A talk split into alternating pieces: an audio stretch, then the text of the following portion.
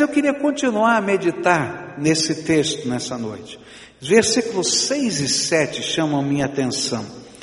Quando fizeram, pegaram tal quantidade de peixes que as redes começaram a rasgar-se. E então fizeram sinais aos seus companheiros no outro barco para que viessem ajudá-los. E eles vieram e encheram ambos os barcos ao ponto de começarem a afundar. A terceira lição que eu aprendi aqui sobre as águas profundas é que quando eu me disponho a aprender de Deus nas águas profundas da fé, quando eu me disponho a me aventurar nesse projeto de Deus para a minha vida, as bênçãos da graça, desse imponderável, elevado à potência da infinitude divina, elas não apenas nos abençoam, mas essa bênção se espalha e alcança as pessoas que estão ao nosso redor. Lá está Pedro com o seu barquinho nas águas profundas e ele começa a pescar. E na hora eu acho que ele não pensou muito. Quando o pescador consegue pegar peixe, o que ele tem é alegria não é?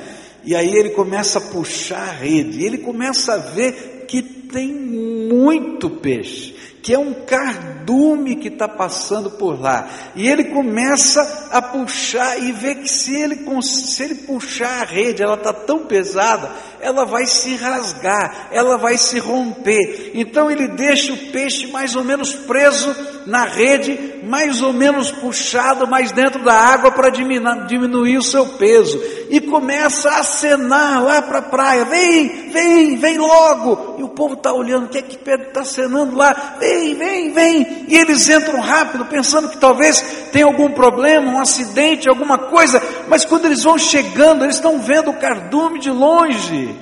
Eles estão vendo a rede quase se rompendo, e eles dizem: pega a rede, pega a rede aí, joga também, joga, vamos pegar, vamos pegar.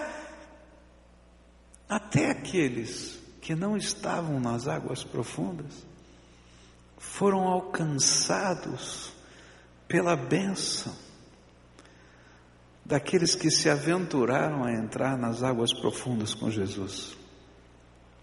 Eu quero dizer uma coisa para você: se você está buscando Jesus de todo o seu coração, Deus vai abençoar a sua vida. Mas não vai abençoar só a sua vida, vai abençoar a sua casa, vai abençoar os seus filhos, vai abençoar os seus netos, vai abençoar as pessoas com quem você trabalha vai abençoar os lugares por onde você passa, porque Deus está derramando graça abundante sobre você, e essa graça espirra, e essa graça se espalha, e essa graça alcança as pessoas. Há muitos anos atrás eu me lembro de uma senhora italiana, casado com um italiano, na verdade ela vivia junto com esse italiano há 25 anos. E ela se converteu e queria se batizar. E nossa visão é que o casamento é um valor, que ela precisava então se casar com esse homem.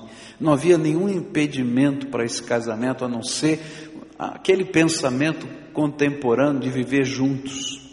E aquela senhora então começou a orar e buscar de Deus, e ela falou para mim assim: Pastor, meu marido não quer se casar comigo. Nós já vivemos há 25 anos, ele está é, até bravo com conversar com ele. Ele é um italiano bravo, né? Como é que vai ser? E eu disse, olha, a gente vai orar. Se a senhora me permitir, eu vou conversar com ele. Fui lá conversar com ele. Ele ficou bravo o dia que eu cheguei na casa dele, uma conversa particular, porque essa senhora tinha três filhos e os três filhos não sabiam que eles não eram casados. Era um segredo de Estado naquela casa. E aí então eu cheguei num dia que os filhos não estavam e aquele homem estava bravo, carrancudo. E aí, pastor, o que o senhor está pensando? Quando eu casei, quando eu comecei a viver com essa mulher, ela era pura. Negócio assim que você. Não, eu não estou falando nada, eu estou só dizendo que Deus tem algo mais para vocês. Bom, o final da história é que eles casaram. Ele me convidou para ser padrinho do casamento deles no civil, não é? Depois dei uma bênção para aquele casamento e começou uma coisa interessante naquela casa. Ela era a única crente naquela casa, mas uma mulher de oração. uma mulher de temor a Deus. E aí aconteciam as coisas e o marido vinha para ela e dizia assim: mulher, você precisa orar por isso. Acontecia outra coisa, ele dizia assim: vinha o filho, a filha, e dizia: Mamãe, a senhora precisa orar por isso, por nós. E ela dizia: Tudo bem, então vem aqui, se ajoelha comigo e ora comigo, que Deus vai abençoar. E Deus abençoava. Sabe, a bênção de Deus não para na gente. A bênção de Deus não parou na água profunda. A bênção de Deus chegou lá na praia.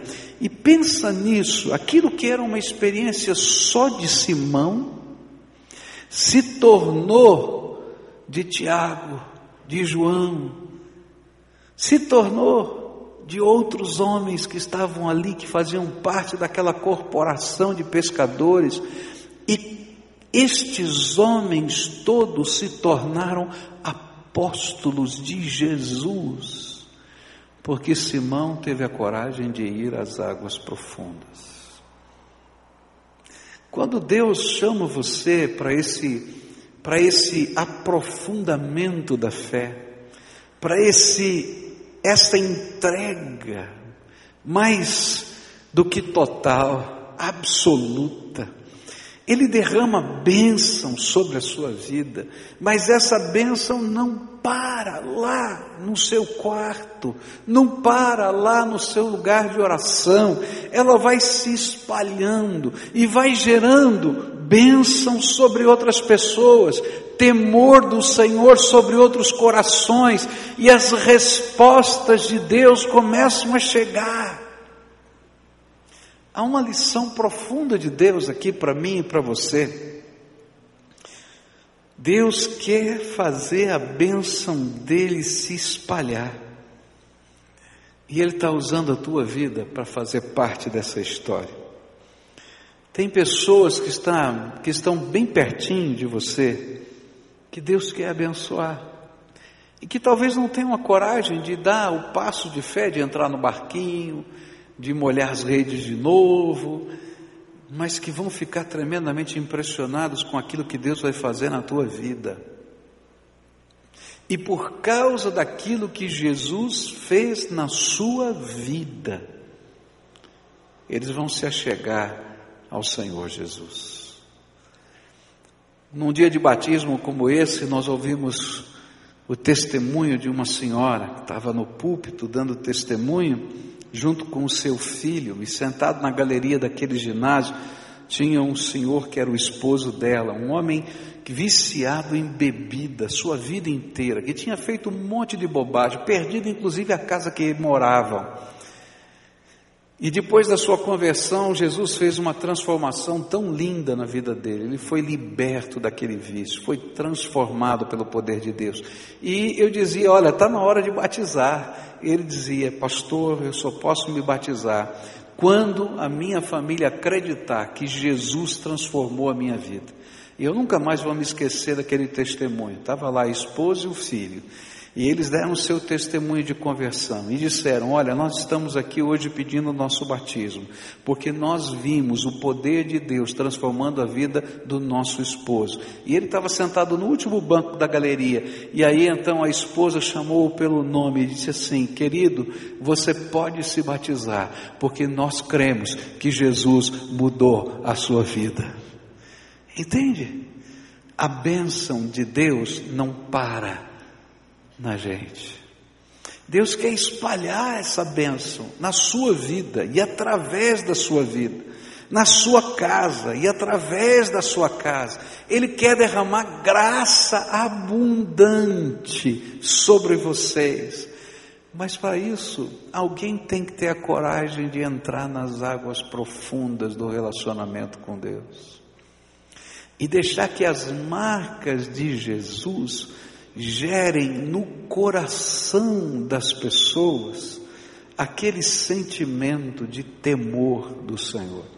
Se tem uma coisa que impressiona a gente, é quando a gente pode entender que aquilo que está acontecendo não é uma coincidência, não é um acaso, mas é algo de Deus na nossa vida. E quando, queridos, acontece algo de Deus na nossa vida, que é marcante, que é incontestável, a primeira coisa que vai acontecer no coração das pessoas que estão ao nosso redor é temor do Senhor. Opa, Deus é Deus, Deus é poderoso, Ele está agindo. Eu não consigo explicar, eu não consigo entender, mas algo de Deus está acontecendo. E queridos, Deus quer usar a tua vida para isso. Para que às vezes, sem palavra, só por causa da presença do Espírito, as pessoas possam olhar para você e dizer: algo de Deus está acontecendo. E a Bíblia diz que o temor do Senhor é o princípio de toda sabedoria. É aquela semente que transforma o nosso coração para dizer: opa, alguma coisa de Deus está acontecendo aqui? Eu não consigo entender, eu não consigo explicar. Eu posso até tentar achar respostas ou explicações, mas aqui dentro do meu coração eu sei que algo de Deus está acontecendo. E se você está sentindo isso, é porque Deus está trabalhando no seu coração. Se você está ouvindo essa voz do Espírito dizendo algo de Deus está acontecendo, é porque Ele está trabalhando em você e Ele quer fazer algo especial na sua vida. A última coisa que eu queria dividir com vocês nessa noite é que as águas profundas nos levam a entender quem é o Senhor de toda a. E aí os versículos de 8 a 11 vão nos ensinar assim. Quando Simão Pedro viu isso, prostrou-se aos pés de Jesus e disse: Afasta-te de mim, Senhor, porque sou um homem pecador. Pois ele e todos os seus companheiros estavam perplexos com a pesca, que haviam feito. Como também Tiago e João, os filhos de Zebedeu, sócios de Simão, Jesus disse a Simão: Não tenha medo, de agora em diante você será pescador de homens. Eles não estão eles então arrastaram seus barcos para a praia e deixaram tudo e o seguiram. Essa parte final do texto para mim é impressionante. Os peixes que pareciam ser o centro da história são abandonados junto com os barquinhos na praia.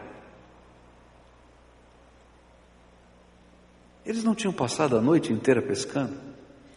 Pescador vive do quê? De vender o peixe. E quando pega um cardume, vai deixar na praia. De certo não apodreceu lá. Muita gente foi pegar os peixinhos, né? Ele pode levar, leva o peixinho aí.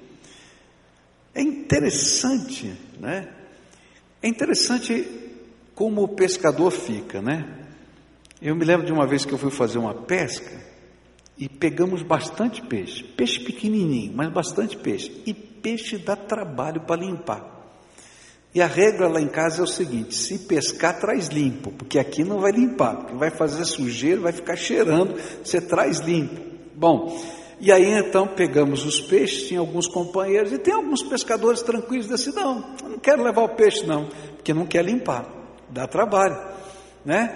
E aí eu olhei para aquele peixe todo e um outro irmão olhou para aquele peixe todo, vai largar o peixe aqui e começamos a limpar peixe. Eu nunca limpei tanto peixe na minha vida.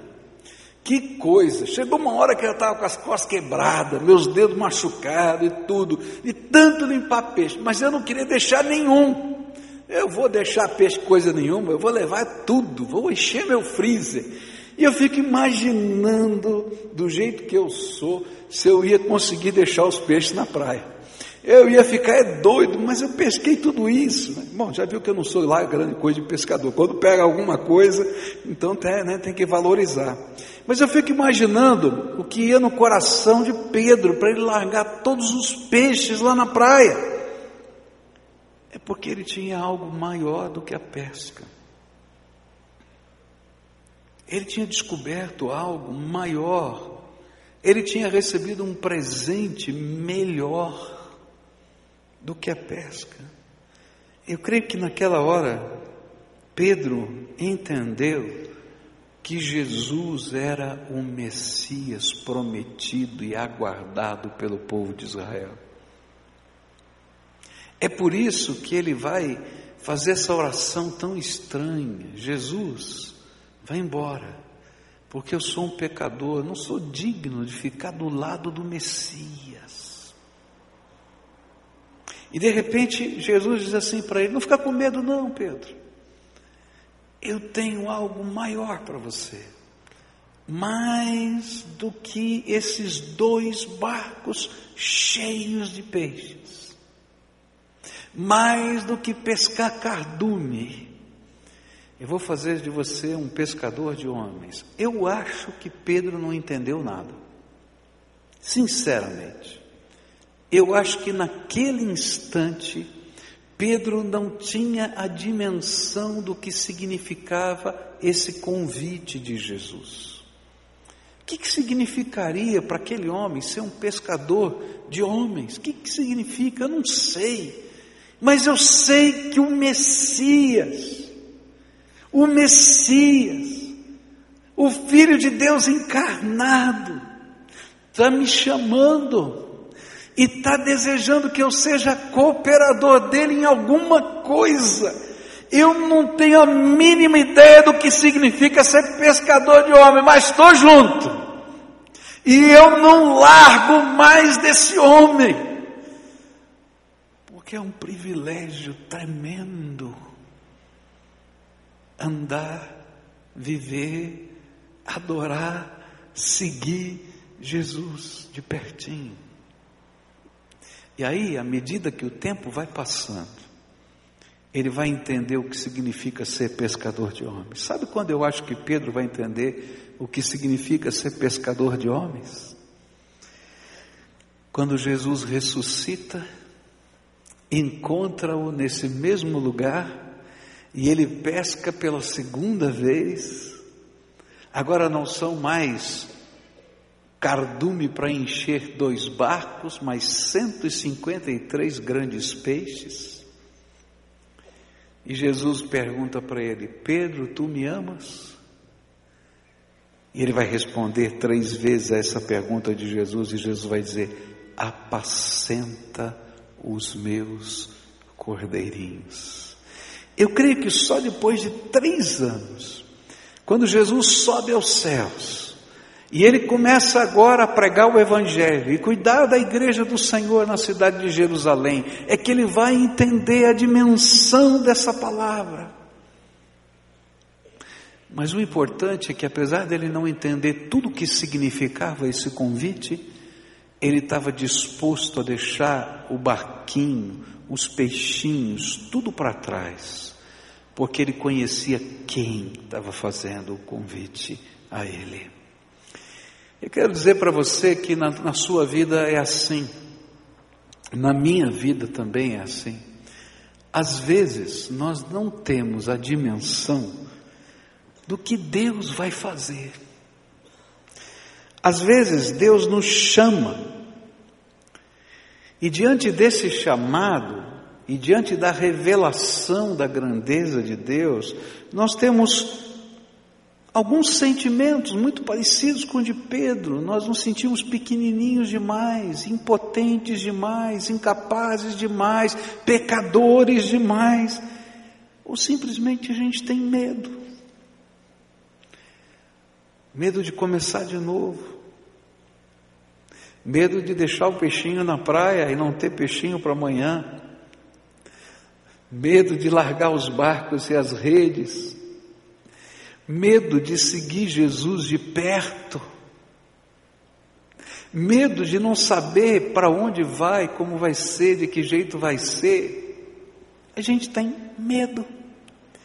E aí então são importantes essas duas palavras de Jesus: não temas. Por quê? Você vai estar comigo. O problema é meu. Não temas. Você vai estar comigo. O problema é meu. Eu sou o Senhor. Uma vez eu estava tão angustiado, tão angustiado, e estava orando, pedindo respostas de Deus por alguns problemas que estavam acontecendo. E aí eu estava lendo um devocionário, e é, essa é uma das maneiras que às vezes Deus usa, né? uma palavra que está escrita num devocionário e toca no teu coração. E naquele devocionário dizia assim: não queira ser o cabeça, Jesus é o cabeça, só o siga. E aí eu fiquei pensando: que coisa! Eu estou querendo resolver o problema quando não sou eu que resolvo, eu só tenho que seguir Jesus. Então, Senhor, tu és o cabeça, eu vou te seguir. Qual é a próxima ordem? Estou aqui. É muito mais simples. Eu posso descarregar o peso que está sobre os meus ombros e confiar na graça do Senhor sobre a minha vida, porque Ele é o Senhor da minha vida. E Ele pode dizer para mim: não temas, você não é o cabeça, você não é o chefe da pescaria, não, Jesus é o Senhor da tua vida. E sabe qual foi a segunda palavra para ele? Foi: Vou te fazer pescador de homens. Eu vou mudar o propósito da tua vida. Eu vou mudar o propósito da tua vida. Sabe, queridos, quando a gente anda pelas águas profundas, a gente vai ouvir chamados de Deus. E esses chamados de Deus vão nos levar a entender que o Senhor vai mudar os propósitos da nossa vida. E a gente vai compreender que a bênção não está naquilo que eu estou buscando ou precisando. A benção não é o peixe. A benção não é a cura que você precisa. A benção não é a resposta financeira que você está buscando. A benção não é a situação na tua casa que Ele pode e vai fazer porque Ele é poderoso para fazer os cardumes chegarem. Mas a verdadeira bênção é o Senhor que te convida para mudar de propósito de vida. E é por isso que quando ele pega todos os peixes, ele deixa tudo na praia. Ele diz: Eu vou seguir Jesus de perto, aonde ele for, porque eu não vou perder a benção de ficar perto do Messias, aguardado de Israel, Senhor da nossa vida. Às vezes a gente alcança algumas coisas preciosas e descobre que elas não são as mais preciosas para nós. Já contei isso aqui, mas ela tem, tem um profundo significado para mim. Me permitam repetir isso para vocês. Anos atrás, antes de ser pastor dessa igreja, o curso de teologia não era reconhecido pelo MEC. Até algumas pessoas um dia me questionaram publicamente, em 2010, naquela confusão toda, por que, que eu era doutor em teologia e não tinha o registro, não sei o que, não sei o que lá. Porque na época que eu fiz o doutorado em teologia, em teologia, a teologia não era reconhecida pelo MEC, era um curso livre, não é? Então havia todos esses graus, mas ele não era reconhecido. Depois é que foi. Então convalidei o meu curso, mas não os títulos posteriores. Mas um sonho que eu tinha era ter uma faculdade que valia alguma coisa. Não é porque eu dizia assim, estudei tanto e não tem nada que vale alguma coisa. E aí eu sonhei em fazer um curso de psicologia. Entrei no curso de psicologia por milagre, porque depois de muitos anos, sem você estudar e passar no vestibular sem fazer nada, porque eu decidi fazer o vestibular na noite anterior. Eu tinha feito a inscrição, tinha desistido, na noite anterior eu fui fazer o vestibular.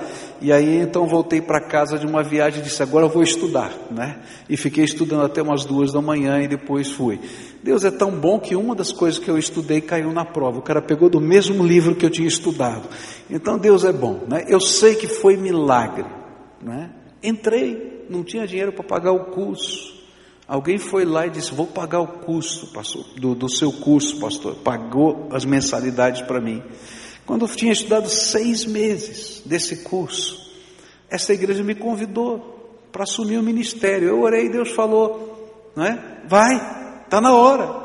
E eu tinha feito um pacto com Deus, que se um dia Deus me pedisse aquele curso, eu estaria disposto a entregar. Só que eu não acreditei que Deus ia pedir tão rápido seis meses, não é? E assim aconteceu. E eu me lembro do dia que eu entreguei, assinei a minha carta lá de desistência do curso, né? E ainda a pessoa foi muito firme, falou: "Sabe o que significa isso?"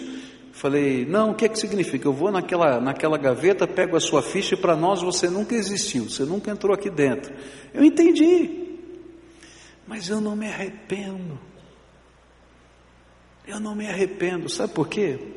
Porque a bênção não é uma resposta de uma oração nem um milagre que possa acontecer na nossa vida, nem um sonho que você alcança. A bênção é aquele que ouve a sua oração, que caminha contigo, que ministra na tua vida, que é a resposta todo tempo, todo dia, por toda a história. Ele é a resposta. E é isso que nos basta. E então Pedro olha lá o barquinho, os dois barquinhos, as redes, os peixes, e vai embora. Eu não sei o que, que a mulher de Pedro falou.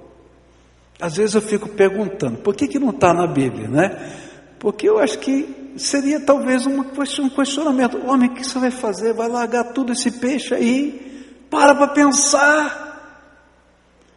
Mas naquela hora não dava para ouvir mais ninguém, a não ser a voz do Espírito Santo no coração da gente.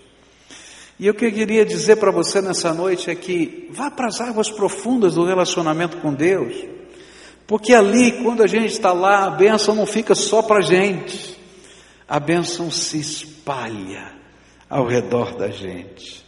E quando você estiver nas águas profundas, você vai entender algo tremendo. Quem é o teu Senhor?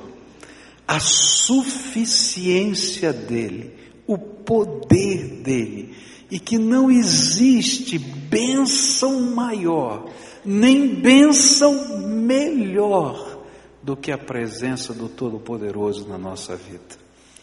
Agora, se a gente fica só na beira, ou se a gente só leva o barquinho um pouquinho ali para Jesus fazer uma mensagem, mas se a gente não se aventura a entrar nas águas profundas, a andar com Jesus, a ouvir a voz dele, a sentir a sua presença, a largar tudo para servi-lo, a gente não vai desfrutar do mais abundantemente além que o Senhor tem para as nossas vidas. Nessa noite eu queria terminar orando com você. E orando para que o mais abundante das águas profundas com Deus possa estar sobre a sua vida. O mais abundante da graça de Deus esteja sobre você. E se você está preocupado com os peixes, não dá bola para eles não, porque eles não valem nada, querido. Peixe, você vai vender ou tem que comer o cardume inteiro, porque vai apodrecer. E se você tentar comer o cardume inteiro, você vai se enjoar que nunca mais vai querer peixe na tua vida. Não é verdade? Então, não se preocupa com os peixes. Ah, mas e os equipamentos todos? Não se preocupa. Porque aquilo que Deus tem para você é maior. Talvez você seja uma daquelas pessoas que Deus está falando há muito tempo para você se aventurar na obra ministerial. Essa semana conversei com um casal precioso, membro da nossa igreja, alunos do CFM, que Deus está tocando o coração deles, e os dois são profissionais e estão indo para ser missionários na China. Estão largando tudo.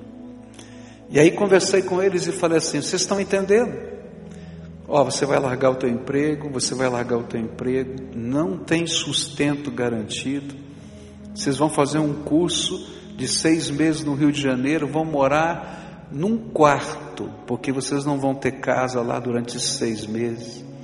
E quando terminar o curso, não sei se você vai poder ser mandado, porque não sei se você vai ter visto, não sei se você vai ter dinheiro para se sustentar. Você está entendendo bem?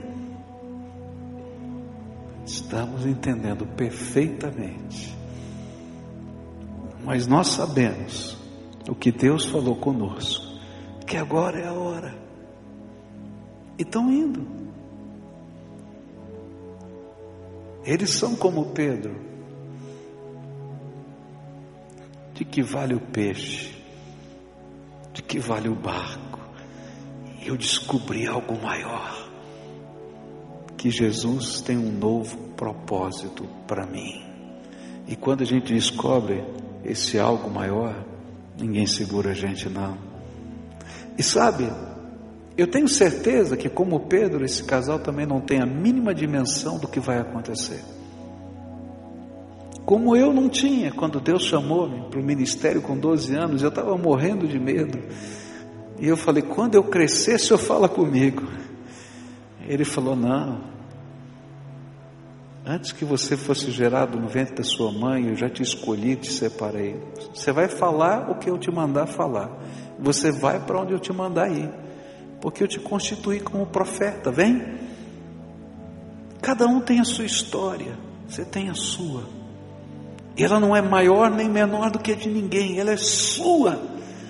Mas quando você ouvir a voz do Espírito, quando você ouvir a voz do Espírito, quando você entender quem é o Senhor da tua vida, não se preocupa com o peixe, com o barquinho, com a rede.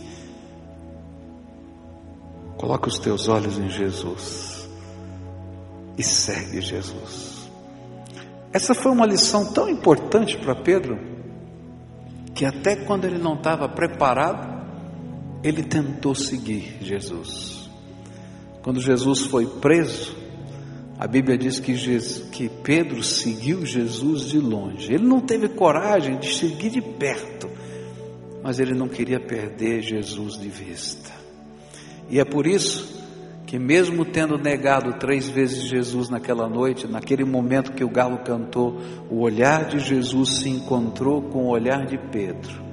E naquele instante, sem palavras, ele foi tocado ao arrependimento ele caiu na presença do Senhor outra vez. Se você é alguém que está tentando seguir Jesus de longe, eu quero dizer, não funciona. Porque o olhar de Jesus vai te encontrar onde você estiver, filho. E se você já descobriu que Ele é o Senhor, quando o olhar de Jesus se encontrar com o teu, você vai entender que o Senhor está dizendo: estou te esperando, volta para mim, porque a obra não terminou, eu ainda não te fiz o pescador de homens que eu quero que você seja. Vamos orar a Deus, fica de pé, vamos orar ao Senhor agora. Quero orar por você. O que é que o Espírito Santo de Deus falou com você nessa noite? Sabe o que eu creio? É que toda vez que a gente ouve a palavra de Deus, Deus fala alguma coisa conosco. Alguma coisa Deus falou com você. Pode parecer às vezes que esse culto não tinha nada que ver com você, mas às vezes uma palavra, uma expressão, um pensamento, uma ilustração foi suficiente para Deus tocar o teu coração. Não é verdade isso? Então, responde aquilo que o Espírito Santo falou com você. Eu não sei o que é, mas responde. O que, que o Espírito falou para você? Então, agora é a tua hora de responder. Jesus já entrou no barquinho, já te levou para as águas profundas, já fez você lançar a rede. Agora é a tua hora. E pode parecer uma tolice o que você vai responder, não faz mal. Porque se for uma tolice, como Pedro falou, vai embora, Jesus, não aguento. Jesus olhou para ele e disse: Pedro, não temas, vou mudar o propósito da tua vida. O importante é que ele respondeu, e na sinceridade do coração dele, Deus trabalhou na vida desse homem. Senhor, Senhor Jesus, nós estamos em pé na tua presença, ouvindo a voz do teu Espírito Santo. Nós ansiamos por ver, Senhor, a tua bênção se espalhando através de nós. Nós ansiamos por entender a tua grandeza, a ter os nossos olhos abertos para perceber que tu és o Senhor. Alguns de nós estamos focados, Senhor, só na pesca, só no peixe, só na rede, só no barco e nos comparativos disso com a nossa vida, o trabalho, a família, as lutas, os medos, as dificuldades, os confrontos e conflitos. Senhor, abre os nossos olhos para ver quem está conosco no barquinho. Abre os nossos olhos para entender por que o Senhor nos leva às águas profundas. Abre os nossos olhos para ouvir o teu chamado. Mas abre o nosso coração, a nossa mente, a nossa alma para deixar tudo na praia, para seguir o Senhor de perto, no lugar que o Senhor tem para nós e no propósito que tu tens para as nossas vidas. Nesta hora, Pai, derrama a tua bênção sobre esse teu povo, que eles sejam os propagadores dessa bênção na sua casa. E se há alguma família aqui, Senhor, que essa bênção não chegou por alguma razão, quem sabe até pela luta de um coração. Ó oh, Pai, em nome de Jesus, faz chegar essa bênção agora, que essa bênção se espalhe. Senhor, se tem alguém aqui, Senhor, que ainda não fez aquela entrega total, absoluta, mas Senhor ainda está pensando no peixinho que está na praia. Ah, Jesus, revela a tua glória, revela a tua glória para que eles possam entender que vale a pena estar na, com aquele que é poderoso o suficiente para pegar dois peixinhos e multiplicá-los para sustentar multidões. Louvado seja o teu nome, porque o Senhor é poderoso para chamar os cardumes. Louvado seja o teu nome, porque o Senhor é poderoso para fazer os cegos verem. Louvado seja o teu nome, porque o Senhor é poderoso para fazer, Senhor, os coxos andarem.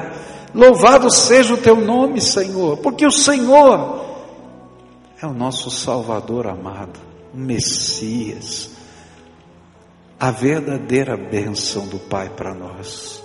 Fica conosco e leva-nos para os nossos lares guardados na tua paz é aquilo que oramos no precioso nome de Jesus. Amém e amém.